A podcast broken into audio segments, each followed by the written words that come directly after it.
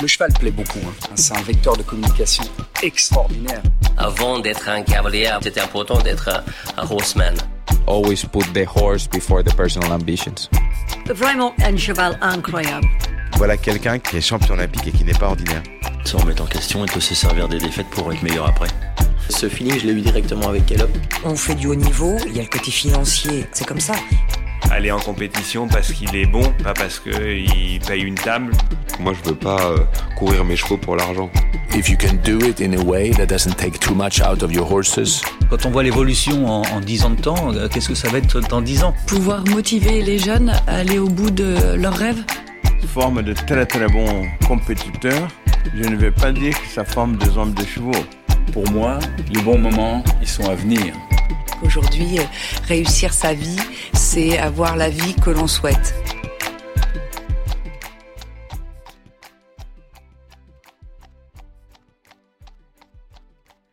Il serait bien difficile de présenter notre invité du jour sans mettre en lumière le couple iconique qu'il forma avec un cheval, Diamant de Sémilly.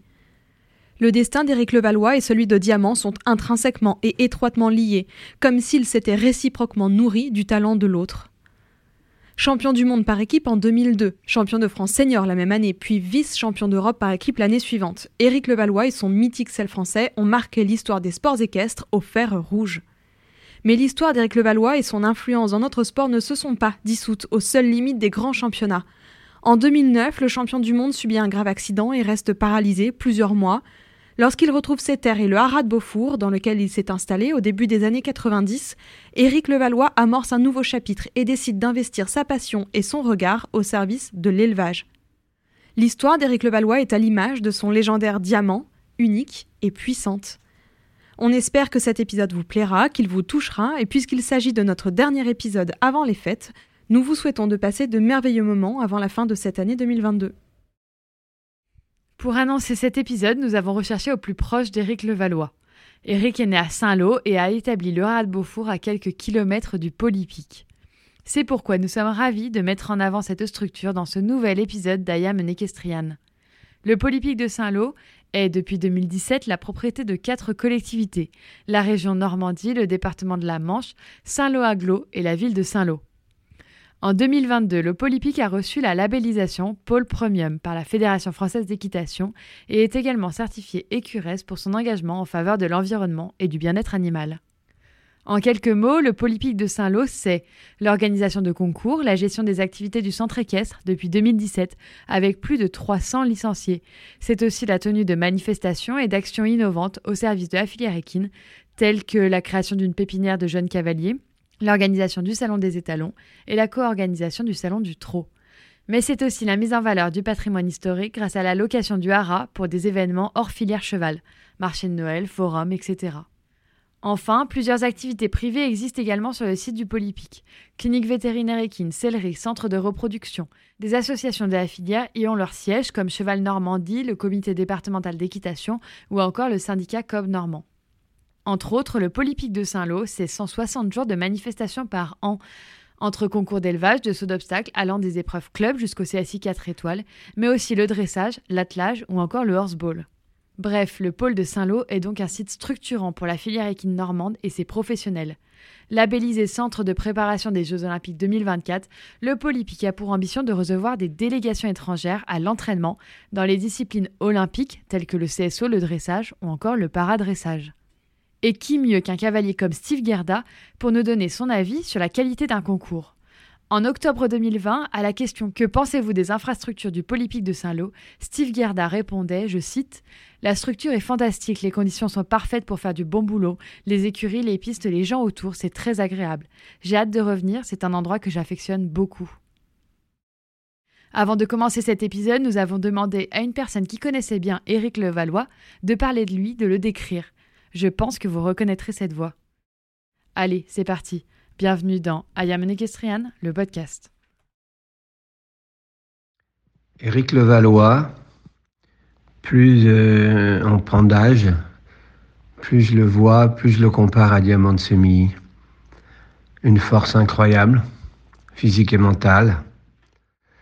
Éric Levallois, c'est euh, parfaite définition euh, du mot résilience qu'on emploie à tort et à travers à savoir capable de surmonter tout ce qui lui arrive. Un entrepreneur, c'est invraisemblable.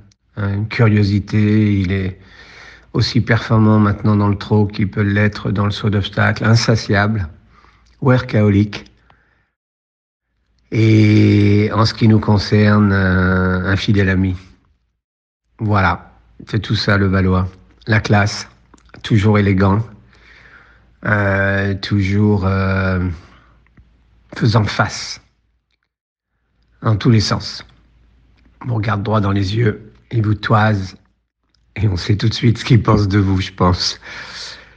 Enfin bref, c'est un grand monsieur euh, euh, de la lignée de son papa, de la lignée de ces grands hommes qui ont entamé, suivi d'autres et qui font le sport euh, d'une part et, et, que ça puisse continuer d'autre part. Voilà, en tout cas, le Valois, c'est tout mon respect. Bonjour Eric. Bonjour. Je voulais commencer cet épisode en vous remerciant grandement déjà d'avoir accepté notre invitation dans notre podcast. Dans ce média que nous avons créé il y a plus de trois ans maintenant, on a vraiment l'ambition de revenir sur le parcours, la vie de nos invités, leur histoire, comme on vient de vous le dire. Vous faites euh, partie intégrante de l'histoire des sports équestres français grâce à votre carrière de cavalier, à votre implication dans l'élevage et bien sûr à votre histoire incroyable avec Diamant Semili. Vous avez de nombreuses fois parlé de votre parcours avec Diamant dans différentes interviews. C'est évidemment difficile de ne pas revenir sur cette partie-là euh, de votre vie. Nous en parlerons donc, mais on aimerait parler majoritairement de vous, de votre histoire personnelle et puis donc de revenir ensuite à votre carrière de cavalier avec diamant qui sont forcément intimement liés. Vous avez évolué depuis votre plus jeune âge dans l'univers des chevaux, entouré euh, de vos parents, Germain et Micheline Levallois, fondateurs de l'élevage de Sémilly. Est-ce que par conséquent, il était complètement logique et naturel pour vous de faire votre vie dans le sport et auprès des chevaux? Vous savez, la logique, c'est la vie est ainsi faite. Je, suis sorti de l'école très jeune. Je suis rentré à la maison travailler. Et puis, euh, toute ma vie a été faite de, pas de rencontres, mais d'opportunités que j'ai saisies plus ou moins bien au moment qu'elles passaient euh, pour arriver un petit peu à ce que je suis maintenant pour comprendre un petit peu votre histoire, pour comprendre un petit peu comment euh, vous avez eu cette carrière, cette euh, construction aussi que de, de performance, de longévité, on a besoin de revenir sur le passé, de revenir sur les grandes étapes peut-être de votre vie professionnelle, de votre vie sportive. Est-ce que vous pourriez, à notre micro, retracer rapidement le chemin de votre vie, les, les différentes étapes qui vous ont mené à, à faire ces rencontres, à saisir ces opportunités? Donc commencé les compétitions à 13 ans avec une petite jument qui s'appelait Flirtine. Euh, première année, ça s'est très très mal passé. Euh, j'ai dû faire, euh, si même ma mémoire est bonne, 16 parcours, j'étais 13 fois éliminé. Ah oui Oui. oui. Donc à ce moment-là, j'étais tout seul pour travailler. mon père, lui, s'occupait plus de son commerce et voilà, j'avais une petite jument qui mesurait 1m56, qui sautait très très bien, mais qui était un petit peu délicate. Donc euh, l'hiver d'après, j'ai travaillé, euh, j'ai essayé de travailler bien, de me débrouiller. Et l'année d'après, j'ai fait 33 épreuves. J'en ai gagné 22 et je suis 31, 30 fois classé. Euh, et puis voilà, après, euh, c'est parti de fil en aiguille, euh, les cadets, avec cette petite jument-là. Après, je suis passé junior, j'ai récupéré une jument qui s'appelait Grandoria, qui était une super jument, que montait mon frère au début et puis qui m'a laissé par la suite. championnat d'Europe à 16 ans. Champion d'Europe avec Philippe Rosier, Bosti, Delavaux et Jean-Charles Gaillat. Ensuite, j'ai eu la chance de tomber sur un cheval qui s'appelait le Totsumi, euh, jeune cavalier. J'ai fait les championnats d'Europe jeune cavalier à 7 ans avec, avec, euh, avec à. Nous sommes, euh, je crois, médaille de bronze en équipe et je suis quatrième en individuel. puis après, je suis arrivé dans le grand bain chez les seniors. Et bon, là, c'était une autre, une autre affaire. Mais sélectionné pour les Jeux Olympiques, je vous donne les grandes lignes. Hein. Ah oui. Uh-huh. Sélectionné pour les, Jeux avec le taux, euh, réserviste. L'entraîneur à ce moment-là a préféré mettre une autre personne que moi parce que j'étais un peu jeune. Et puis ensuite, j'ai eu la chance de croiser la route de, de Diamant. Euh, on l'a eu bébé, donc euh, j'ai commencé les concours avec lui à 4 ans. 4 ans, 5 ans, 6 ans, 7 ans. Et puis, euh, il m'a amené au niveau. Il m'a amené au niveau pour arriver au titre de, champion du monde en 2002. Je passe plusieurs années. j'ai décembre. je me souviens plus de la date parce que j'ai fait un peu une croix dessus. en décembre. 2009. 2009, j'ai eu un accident de voiture euh, assez grave. J'ai pris une nouvelle direction, je suis, je suis resté tétraplégique plusieurs mois. Donc euh, j'ai dû arrêter de monter à cheval et je me suis réorienté euh, vers l'élevage parce qu'il fallait bien que je fasse quelque chose. L'élevage et puis la commercialisation de mes chevaux. Et puis, fil en aiguille, j'ai commencé un petit peu à développer mon élevage pour arriver maintenant à un certain nombre de juments qui, qui est intéressant pour le moment, ça, ça mange pas trop mal. En 1994, donc, vous achetez le haras de Beaufour et vous vous y installez avec celui qui deviendra votre crack, euh, Diamant Sémilly. Votre carrière sportive, comme vous l'avez dit, prend un, vrai tournant à ce moment-là, après avoir acquis deux titres de champion d'Europe, euh, junior, jeune cavalier, un titre de champion de France senior. En 2002, donc, euh, les championnats du monde, champion du monde par équipe champion de France en individuel avec diamant la même année. Et puis euh, l'année suivante, vous êtes euh, vice-champion d'Europe par équipe. Est-ce qu'on pourrait revenir peut-être sur cette période où vous avez vraiment touché le très haut niveau? Est-ce que c'était un rêve pour vous? Est-ce que euh, voilà, vous aviez rêvé toute votre vie d'atteindre ce niveau-là et de concourir parmi les meilleurs, les meilleurs du monde? Rêve, il faut. Oui, c'est quand même un rêve. Il faut avoir un rêve pour vivre. Euh, plutôt un objectif que bon le rêve faut comment comme disait mon père faut rêver les yeux ouverts. Donc euh, faut être lucide que ça vient pas du jour au lendemain. J'ai eu la chance d'avoir Diamant qui m'a amené euh, au plus haut dans, dans, ce, dans ce milieu. J'ai été chanceux parce que j'ai croisé beaucoup de bons chevaux dans ma vie mais Diamant était vraiment un, cheval hors du commun qui, dans tous les sens du terme, que ça soit à monter ou en main, c'était un cheval un peu spécial. On va y revenir. Euh, et, je pense que c'est pour ça qu'il a donné une production euh, qui est un petit peu hors norme, parce qu'il était, c'était un cheval euh, pas comme les autres. J'ai pensé euh, à vous hier, je savais qu'on allait vous enregistrer en commentant euh, le Grand Prix du 2 étoiles. On aime euh, annoncer la lignée des cavaliers et des chevaux qu'on a en piste, et donc les diamants. Ah ben, encore un fils de diamant, un incroyable fils de diamant, une fille de diamant. C'est vrai que c'est une souche phare, en tout cas, qui, qui fonctionne bien, très performante ici en France. Quand on parle de diamant avec vous, je ne peux pas m'empêcher de penser à l'interview qu'on a fait avec Eric Navet où Quito avait le rôle central. Quito de Bossy, c'était la rencontre d'Eric Navet, c'était le cheval d'Eric Navet. Et de votre côté, l'histoire semble assez similaire. Ça a été vraiment le cheval qui vous a porté, que vous avez gardé jusqu'à la fin aussi, euh, avec lequel vous aviez une relation très particulière. On, est obligé d'en parler. Avec euh, Pierre Durand, quand on l'a rencontré, on a beaucoup parlé de, de Japlou. Est-ce que vous pouvez nous parler un petit peu de, ces chevaux que l'on rencontre dans une vie de cavalier et qui changent la donne? Est-ce que vous pensez que pour devenir cavalier, pour devenir cavalier de très haut niveau, il faut à un moment donné faire cette rencontre-là? C'est obligé de rencontrer des chevaux de, ce gabarit, de cette classe. Sinon, euh, vous savez, sans les chevaux, nous ne sommes pas grand-chose. Hein. Euh, un très bon cavalier avec un cheval normal est un cavalier normal. Et un très bon cheval avec un cavalier normal est un très bon cavalier. Ah. Donc euh, les deux, euh, mais je pense que la pièce, la pièce, la, pièce maîtresse, c'est quand même euh, le cheval. Et c'est vrai que j'ai eu la chance de le rencontrer très jeune. Je l'ai formé, je l'ai eu à trois ans chez moi dans mes écuries. Et c'est vrai que c'était un être exceptionnel. Quoi dire sur lui? Il y a tellement de choses à dire que. Mais on a vraiment le temps. On a tout notre temps pour parler de Diamant de Sémilly. Une petite anecdote, à 4 ans et à 5 ans, il n'a jamais sauté à la maison. Normalement, les jeunes chevaux, nous sommes obligés de faire des parcours de répétition, d'entraînement. De... Lui, la première séance, il savait tout faire. Donc, euh, pour, à mon goût, il était trop doué. Et si j'allais le travailler, lui demander des choses, j'avais peur de le, de le brimer, de le, de le lasser.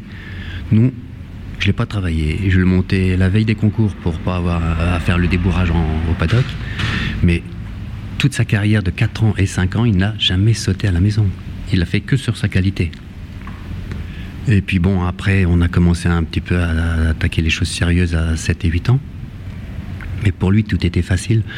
Certes, il avait une, un style de devant qui était. Ça fait beaucoup euh, parler les gens parce que, il, comme on dit, il pendouillait un petit peu. Mais il avait un tel garrot et puis une telle intelligence de la barre que je me suis jamais soucié de, de, sa technique de devant. Jamais, jamais, jamais. Et je pense que euh, si c'est un cheval qui était sûr de lui, sûr de sa force, et pour lui, le, saut était en, fait un, exercice de, très facile, très voilà, il était fait pour ça, et d'une intelligence rare. Euh, je pense, qu'on rencontre dans sa vie. J'ai eu des très bons chevaux, j'ai eu des, chevaux très agréables, mais lui, il avait comme quelque chose de plus dans le sérieux, dans l'attitude. Il était hors norme dans, tout. Et même dans, un petit peu dans le. À, à cheval, c'était un, un, métronome d'un sérieux, d'un. J'ai fait avec sa chapelle sans éperon, sans cravache. Voilà, il avait un caractère. Euh, il, se donnait, il donnait tout pour son cavalier. Pour vous? Oui, parce que c'est moi qui le montais. non, mais c'était. J'ai vécu euh, 29 ans avec lui. Il est arrivé, j'ai acheté ma propriété en 94, il est arrivé avec moi sur les lieux. Et il est mort à 31 ans euh, le 14 février. Et pff, même quand j'en parle encore maintenant, j'ai. Je pense qu'on va tous pleurer. Une petite. Euh, une certaine reconnaissance. Mmh. Mmh. Je crois savoir aussi que c'était un cheval qui était assez particulier dans le caractère.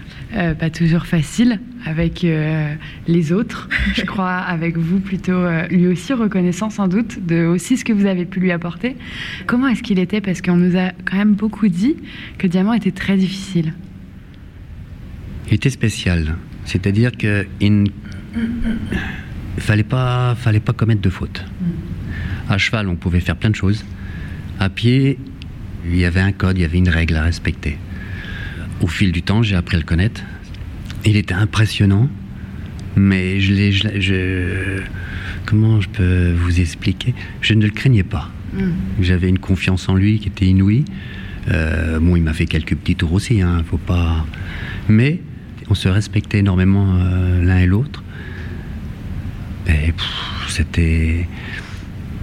C'était un cheval d'une intelligence rare, parce que je me souviens une compétition à Caen quand on l'embêtait pas ou quand on le cherchait pas, c'était un cheval sans problème. Et ce jour-là, au paddock, il y avait un étalon étranger.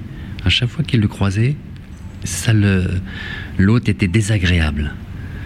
Et puis je pars à la reconnaissance et je dis à mon groom, tu fais très attention au cheval de à ce cheval-là parce que ça passe pas et je crains qu'il qu va se passer quelque chose. Donc je fais très attention, je préviens le cavalier, je lui dis n'approche pas de mon cheval. Le tien est un peu. Il pas l'air d'être très malin, mais le mien est beaucoup plus malin que le tien. Il fait pas attention. Et je passais en, en début de l'épreuve, donc je fais ma reconnaissance vite fait, je reviens. Et entre-temps, le cavalier avait le numéro 1, moi j'avais le numéro 3. Eh bien, il passe à côté de Diamant, comme s'il était euh, anodin. Il s'est jeté sur lui. Il s'est jeté sur lui, mais s'est jeté d'une façon maîtrisée. Il a, attrapé au garrot, il a mis l'autre à genoux, et lorsqu'il s'est mis à genoux, il a attendu un petit peu. Il avait le cavalier qui était sur le dos quand même. Hein. Il a serré le garrot. Et lorsque l'autre s'est mis à genoux, il a attendu un peu, il a lâché et il s'est reculé. En lui disant, tu vois maintenant, ici c'est moi le patron. Mais j'ai plein de choses, j'ai des histoires comme ça, mais une fois à la maison, euh, j'avais un petit un étalon qui était à la douche. Ça c'était, il avait 7-8 ans. Il passe, je passe derrière ce cheval et il lui mit une ruade. Il n'a rien dit. Il s'est jeté dessus, mais comme un fauve. Il a couché le cheval, il a regardé. Il n'a pas touché, rien. il s'est jeté dessus, l'autre s'est effondré, hop, il s'est reculé. C'était un dominant, voilà. Un dominant, force de caractère terrible, mais il était pas, oh, c'était pas un cheval méchant, mais un dominant. Ça, c'est les chevaux qu'on rencontre aux États-Unis, les Mustangs, tous les étalons, les, dominants. Bien, pourquoi il y a des dominants et des dominés? Eh Bien, voilà, c'est, c'est, c'est, je veux pas dire c'est la loi du plus fort, mais il y a des chevaux qui sont comme ça. Vous vous êtes entraîné euh, avec plusieurs personnes au cours de votre carrière et notamment euh, avec euh, Bianca Maria, Nelson Pessoa, Josh Coombs. Ça fait partie de ces personnalités aussi qui, comme euh, un cheval, vont marquer les sports équestres, l'histoire des sports équestres. On a eu, nous, la chance de recevoir Nelson dans notre podcast et euh, quelques-uns de ses élèves. Est-ce que vous pourriez nous, parler de ces personnalités, de ce qu'elles vous ont apporté aussi? Vous disiez euh, tout à l'heure que vous avez commencé votre carrière avec donc votre papa qui n'était pas vraiment présent pour vous encadrer, il s'occupait plutôt de, sa partie. Et hum, comment ils ont réussi à influencer et à modéliser un petit peu l'avenir de votre carrière équestre? J'ai eu la chance d'avoir des bons chevaux qui m'ont permis de monter en équipe de France. Et à partir de là, j'ai rencontré Marcel Rosier, Daniel Bancamaria qui était l'entraîneur des, juniors. Donc j'ai commencé à travailler avec lui, parce que c'était l'entraîneur et que voilà. Mais si j'avais pas eu de bons chevaux, ben, je serais jamais rentré dans l'équipe de France et j'aurais jamais rencontré euh, euh, Daniel Biancamaria qui m'a apporté énormément. Et par la suite, euh, j'ai commencé le, avec Diamant. Je sentais que j'avais un, cheval exceptionnel, mais que j'avais besoin pas d'un petit truc, mais de quelque chose pour euh, optimiser un petit peu notre, notre couple. Et j'ai décidé d'aller, de téléphoner à Nelson Pessoa, puis d'aller chez lui, de partir euh, quelques semaines. et là, c'est vrai que ça m'a, ça m'a peut-être changé une partie de ma vie. Pour rebondir sur ce que Lorlaï vous a demandé, quand on rencontre un cheval aussi exceptionnel qui change la vie, comment est-ce qu'on arrive à reconstruire un piquet de chevaux? J'imagine qu'on est toujours en comparaison et on a du mal à atteindre des très bons chevaux, ça existe, vous le savez aussi bien que moi. Des chevaux exceptionnels, c'est plus rare. Comment est-ce que vous, vous avez réussi aussi à, monter tout en, euh, tout en ne comparant pas vos chevaux à Diamant? On ne peut pas, on ne peut pas comparer Diamant avec un autre cheval. Donc, faut pas se dire quand j'ai cherché un cheval ou quand j'ai quand je travaillais mes chevaux, je vais essayer de rechercher ce que j'ai sur Diamant ou non. Diamant, ça m'a ça m'a énormément aidé dans la euh, dans la construction de ma vie comme cavalier et même dans le travail. Mais il faut pas essayer de rechercher mieux parce qu'on ne peut pas avoir mieux. Donc il faut se faire une raison et il faut déjà être content de l'avoir. À notre micro, Pedro Venis avait dit quand euh, Nelson monte sur un cheval et qu'on passe derrière, on n'a plus le même cheval sous la selle. C'est vrai, c'est un magicien. Pourquoi, pourquoi on l'appelait le sorcier euh, Il y a une raison. Hein. Euh, il m'avait monté diamant. Il avait sauté un peu avec. Il m'a dit le jour où tu es malade et que tu veux arrêter de monter, tu peux m'appeler. mais c'est c'est de toute façon ce sont des gens qui Nelson Pessoa il a révolutionné l'équitation euh, euh, peut-être planétaire. Et les dernières décennies c'était quand même euh, la personne dans le dans le milieu de l'entraînement et de la préparation des couples pour la, compétition. Et lorsque j'ai travaillé avec Nelson Pessoa il y avait Josh Combs qui travaillait avec Neko qui, avec qui j'ai travaillé, euh, j'ai continué à travailler par la suite et qui, m'a apporté aussi énormément. Vous l'avez dit tout à l'heure, en 2009, vous subissez un grave accident de la route. Euh, C'était un élément déclencheur qui vous a poussé à remplir des juments pour créer l'élevage. Ça a été aussi le moment qui a stoppé votre carrière sportive. Alors c'est un moment un peu douloureux sur lequel on revient, j'imagine, mais comment est-ce que l'on vit ce moment-là quand on est un sportif de très haut niveau, quand on est champion du monde et que tout s'arrête? Euh, je, vais être honnête avec vous, très mal. Euh, quand on passe d'un état de super actif à légumes, euh, ça met. on retrouve des valeurs que quelquefois on peut un petit peu délaisser. Euh, je suis passé par des étapes euh, difficiles très difficile. Euh, j'ai eu la chance de m'en sortir.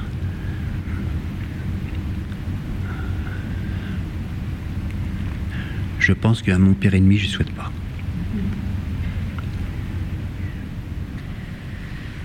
Vous avez investi le monde de l'élevage, vous avez pris euh, le relais de vos parents aussi. Vous avez fait euh, ce choix-là parce qu'il y a eu l'accident, parce que, comme vous le disiez tout à l'heure, il fallait bien faire quelque chose. Quelle philosophie vous aviez dans l'élevage? Est-ce que vous avez pris vraiment la continuité de l'élevage sémini que vos parents avaient créé? Est-ce que vous avez voulu y mettre votre propre idée, votre propre euh, intérêt aussi? Comment euh, la réflexion s'est construite en fait autour de la création de votre élevage?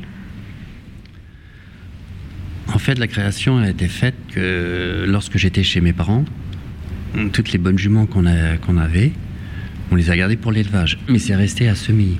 Moi, quand je me suis installé, je suis parti avec des chevaux de compétition. J'ai acheté une propriété, j'avais des hectares, j'avais une trentaine d'hectares, et puis je me suis dit, eh bien, euh, il faut bien que je fasse quelque chose avec ça. Donc j'ai bricolé un petit peu, j'avais quelques juments comme ça. Mais ça a été, je suis parti à la base, je suis reparti à la base complètement. Et puis en, il y a une, une bonne douzaine d'années, après les championnats du monde, avec les gains que j'avais gagnés à ce championnat, je suis parti à l'étranger m'acheter une ou deux bonnes juments, des bonnes juments, des juments qui me plaisaient, de concours. Avec ces juments-là, j'ai tiré des embryons et c'était la base de, mon élevage. Je pense qu'on reparlera un peu de ça parce que justement c'est un sujet assez actuel et on nous a demandé de, de vous en parler, donc on y reviendra. Est-ce que vous pourriez nous parler de votre système d'élevage? Parce que j'ai lu quelque chose qui m'a interpellée. Euh, jusqu'à 4 ans, vos chevaux sont délocalisés en Pologne. C'est original, on ne le voit pas forcément beaucoup, surtout en Normandie.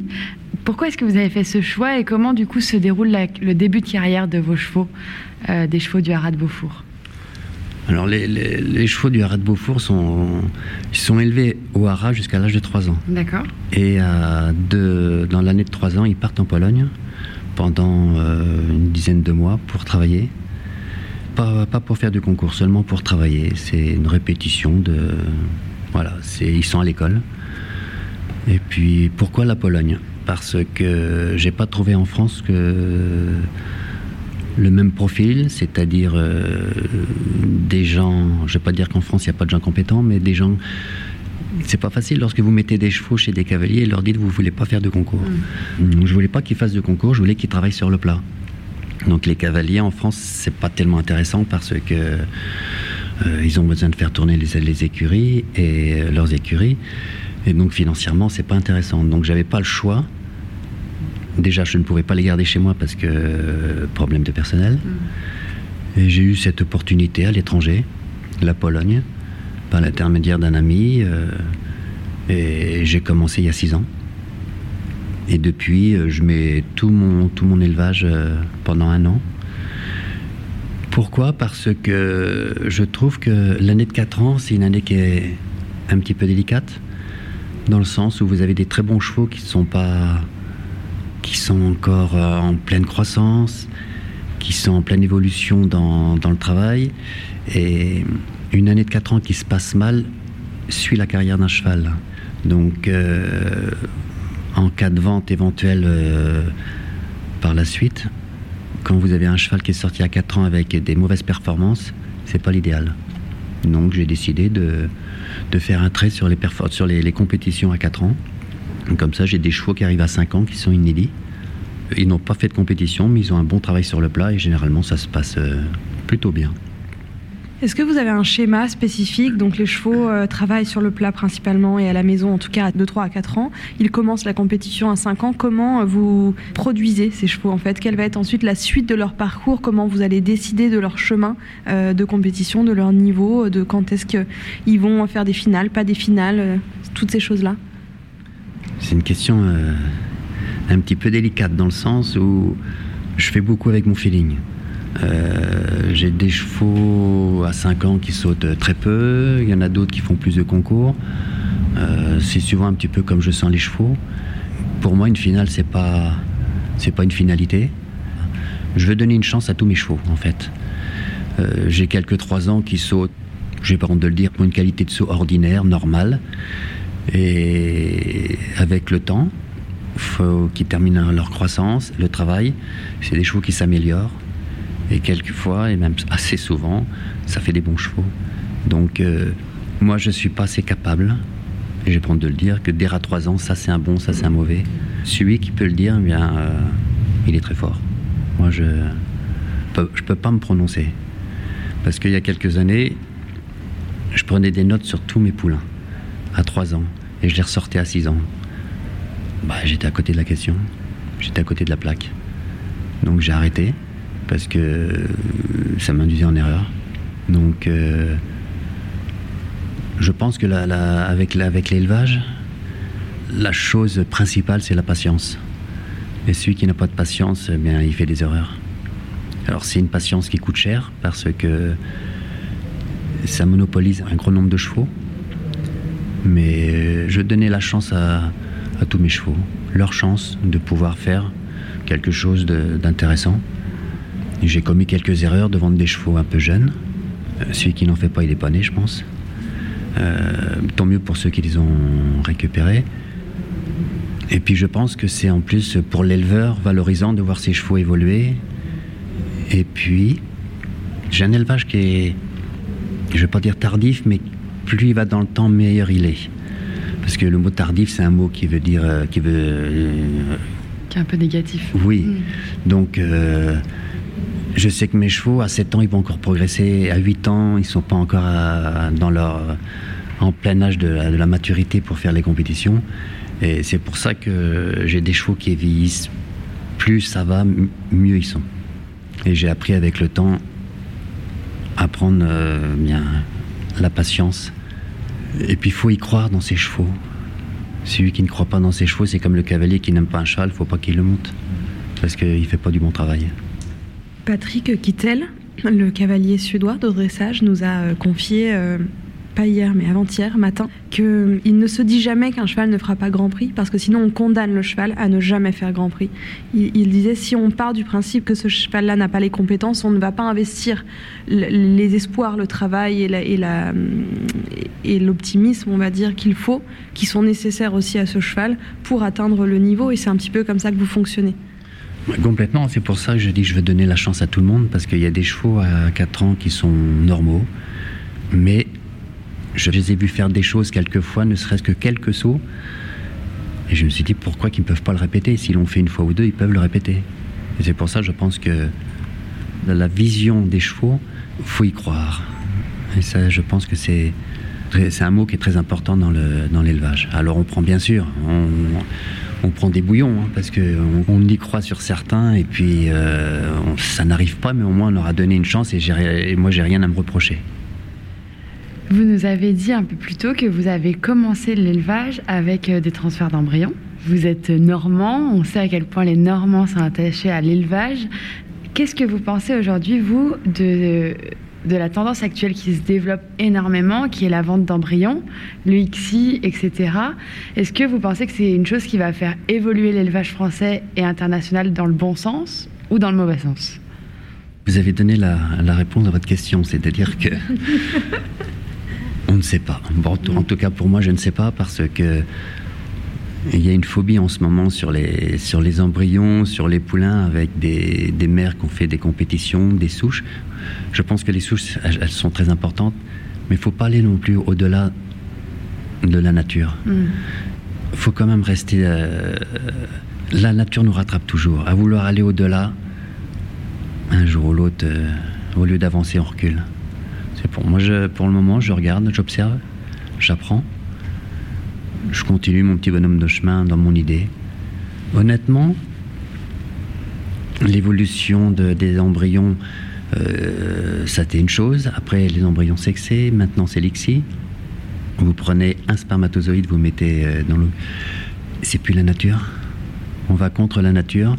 Je sais pas. Je, pour moi, c'est encore un point d'interrogation. J'attends les années. Je ça, ça va être intéressant. Vous euh, disiez que votre élevage était tardif et qu'il euh, il s'améliorait, il devenait meilleur euh, d'année en année. Vous avez, vous, concouru à haut niveau, été euh, immergé dans le haut niveau dans les années 80, 90, 2000. Vous avez connu ces chevaux qui, comme Quito, comme Diamant, sont ce qu'on va appeler les, les, les selles français, comme on les appelle aujourd'hui, c'est un bon sel français. Et aujourd'hui, le sport évolue, les niveaux de compétitivité évoluent. Euh, Eric Navet disait à notre micro, euh, des chevaux comme Diamant, comme Quito seraient encore des chevaux de championnat aujourd'hui, mais il y a beaucoup de chevaux de Grand Prix qui ne seraient plus capables aujourd'hui de gagner un Grand Prix tant le sport a évolué. Comment est-ce que vous vous faites dans votre approche de l'élevage pour euh, essayer justement de faire naître ces nouveaux chevaux-là, ces chevaux qui pourraient être aujourd'hui des chevaux euh, compétitifs en Grand Prix comme on en voit avec les chevaux de Julien Epaillard qui sont absolument par exemple incroyables si on pouvait avoir la recette, hein, on serait heureux, on serait content. C'est l'élevage, c'est un pari sur l'avenir. On prend des décisions, on prend des options de croisement. C'est que l'avenir qui, qui nous dira si le choix était bon ou pas. Euh, sur le nombre, et quelquefois ça marche et puis euh, ça ne marche pas. Mais c'est l'évolution de la vie qui fait que quand on voit maintenant les épreuves euh, de Coupe du Monde, des 5 étoiles, euh, la hauteur, la technicité, la rapidité, il faut imaginer des chevaux et c'est là le plus dur mm. parce que faut ben, faut essayer de mixer les talons avec la jument. C'est pas facile parce qu'on fait vite des erreurs. Vous pouvez très, on peut vite, comme on dit, mettre un élevage par terre en prenant des mauvaises décisions. Je pense aussi qu'il y a une grande part de chance. Parce qu'il y a tellement de paramètres qui fait que pour amener un cheval au haut niveau, déjà, il faut le concevoir, mais il faut qu'il soit bien nourri. Il faut qu'il lui arrive rien. Il faut qu'il soit bien débourré, bien travaillé, qu'il lui arrive rien qui tombe dans les bonnes maisons. Il y a tellement de paramètres qui rentrent que je pense que si Diamant était tombé sur un autre peut-être qu'il aurait fait la même chose, je ne sais pas. Mais il faut juste en tirer des, des, conclusions en, disant si j'avais fait ça ou ça ou si j'avais pris différentes directions, qu'est-ce qui pouvait m'arriver? Et à partir de là, l'élevage est une remise en question quotidienne. Euh, dans l'hiver, je vais commencer à faire sauter mes, mon élevage. Et à partir de là, je vais, je vais commencer à me dire bon là, j'ai pas assez de sang, j'ai trop léger, trop petit, trop grand. Euh, il me faut plus de galop, euh, plus de plus de taille. Non, c'est une remise en question quotidienne, mais faut quand même, faut quand même laisser un petit peu la nature. Il faut pas aller contre. J'ai rencontré un autre milieu qui est le milieu du trotteur j'ai appris beaucoup de choses avec les gens, la façon de travailler, la façon de la vision des choses. Et ça, m'aide aussi dans mon, dans mon, élevage. Parce que quand on fait nos, nos croisements, c'est l'avenir qu'on fait dans les dix prochaines années. Donc, faut pas se tromper. C'est exactement la question que j'allais vous poser. On a parlé de l'évolution du sport. Vous, vous avez sans doute vu à quel point les parcours ont évolué, les chevaux ont évolué, sachant que quand on fait un croisement, on le voit euh, évoluer à haut niveau que aller 6-7 ans plus tard. Est-ce que vous avez une vision sur l'évolution du sport dans 5 euh, à 10 ans? Est-ce que vous avez une idée de comment est-ce qu'on pourrait aller plus loin, plus haut, avec des meilleurs chevaux? Ou vous pensez comme l'avait dit euh, Grégory Baudot ou Eric Navet, qui nous disait qu'on était arrivé un peu au bout de ce qu'on pouvait faire Mais honnêtement, je suis d'accord. Oui. Sauter plus haut, avant c'était 1m60, maintenant c'est 1m65. On va arriver à 1m70. Il y a un moment, il faut, faut, arrêter. C'est pas qu'il faut arrêter, c'est qu'on ne peut plus. Mm. Donc, on produit des chevaux qui sont. On essaye de produire des chevaux qui sont encore. Euh, encore meilleurs, mais c'est compliqué. C'est très compliqué. Et je pense que là, on est quand même arrivé à un point. Euh, c'est du haut niveau. Hein. Mm. Dans tout, hein, parce que les, euh, quand je vois les, dans l'élevage euh, français, il a énormément progressé. maintenant, les éleveurs, avant, c'était un petit peu comme. Les gens prenaient un petit peu la facilité, que maintenant, les gens les, gros, quand je parle des éleveurs, les, Euh, même les amateurs, ils essayent tout le temps de croiser correctement pour déjà se faire plaisir avec un cheval, mais ils essayent tout le temps de réfléchir. De... Je pense qu'on est arrivé déjà à un niveau là. Euh, c'est difficile de faire. Euh, de faire mieux. Ah oui, mm. je pense. Vous nous disiez que vous aviez donc mis un pied dans le monde de, la course, du trot, que vous mm. aviez appris beaucoup. Est-ce que vous pourriez nous parler justement de ce modèle-là? Déjà, qu'est-ce qui vous plaît? Qu'est-ce qui vous anime dans le monde du trot? Qu'est-ce que vous en avez aussi tiré comme enseignement, comme euh, apprentissage, qui vous aide à essayer de réinventer ou en tout cas de, de faire durer votre élevage de Beaufour euh, accès CSO J'ai appris beaucoup dans les croisements. Alors, donc là, dans la course, c'est différent parce que c'est une question de, rapidité, de vitesse, de mouvement de, de jambes et puis de. Mais dans le, dans le trot, ils sont en train d'évoluer une vitesse grand V parce qu'ils sont, ils ont, ils ont croisé leurs nos juments, ils avaient croisé nos juments françaises avec des, des trotteurs américains et ça a révolutionné le, l'élevage du trot en France. Euh, par rapport à nous, nous on a déjà fait ce, croisement-là il y a déjà une vingtaine d'années. Eux, ils l'ont fait il y a, pareil, une vingtaine d'années, mais c'était quelques personnes qui a fait ça, une ou deux personnes. Que dans le CSO, c'est tout le monde, donc on a avancé, on a avancé un petit peu plus vite. Mais je vois dans le trot, ils sont arrivés maintenant à faire des, des performances sur des deux ans et de trois ans qui sont rarissimes ils sont arrivés à une qualité de chevaux dans le modèle, dans la rapidité des courses. Comme on dit, ça va de plus en plus vite. C'est impressionnant.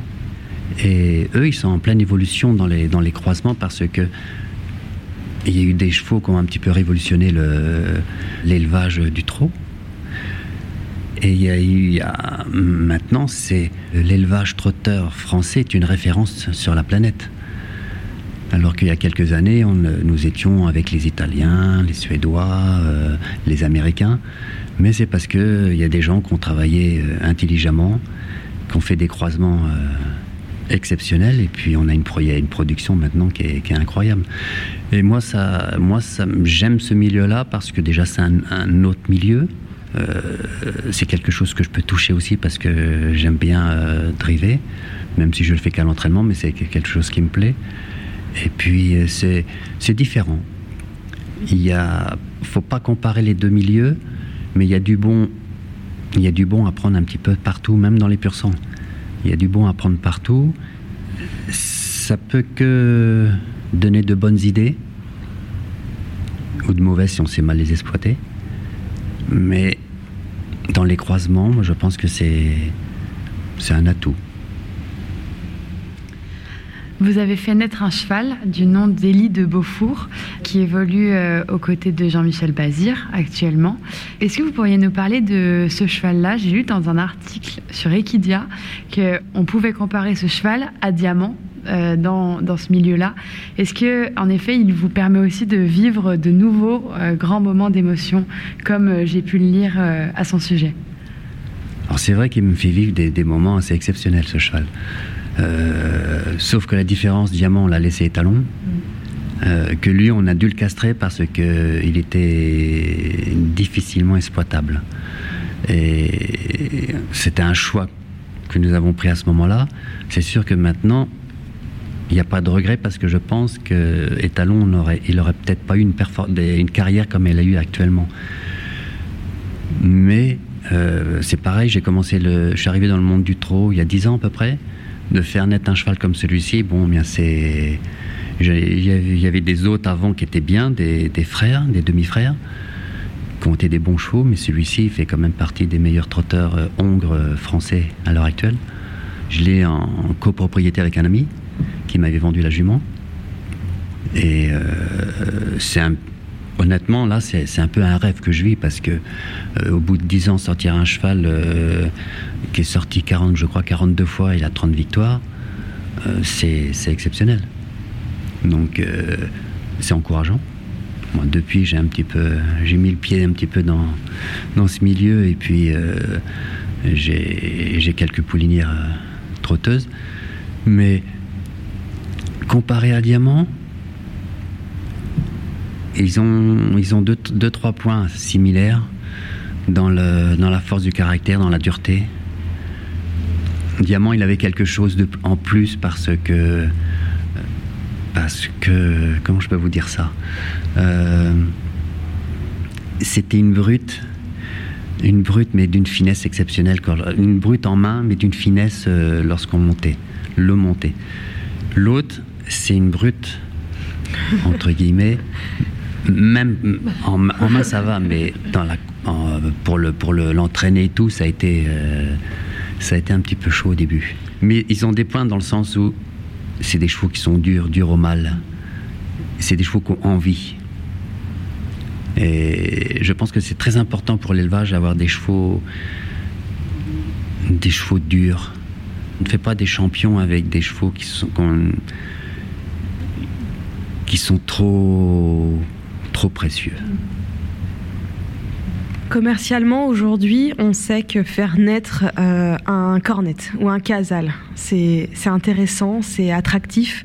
Est-ce que vous, vous pensez que c'est plutôt une fausse bonne idée d'utiliser un petit peu ces noms stars euh, en lignée d'élevage? Est-ce que vous essayez par exemple de prioriser davantage des étalons euh, plus jeunes, moins connus, ou pour lesquels vous trouvez un peu plus d'attirance? Pour le moment, je me suis toujours dirigé vers des chevaux qui étaient performants et un peu reconnus parce que j'ai plus beaucoup, pas beaucoup, j'ai encore un peu de temps devant moi, mais euh, ça va très vite quand même. Hein. Et de prendre des jeunes chevaux, c'est un pari sur l'avenir. Donc euh, vous misez sur un cheval, un jeune cheval. Moi, ça n'a pas été ma, mon optique. J'ai préféré prendre des chevaux qui avaient déjà performé, qui avait une descendance, qui avait déjà une certaine reconnaissance dans la production.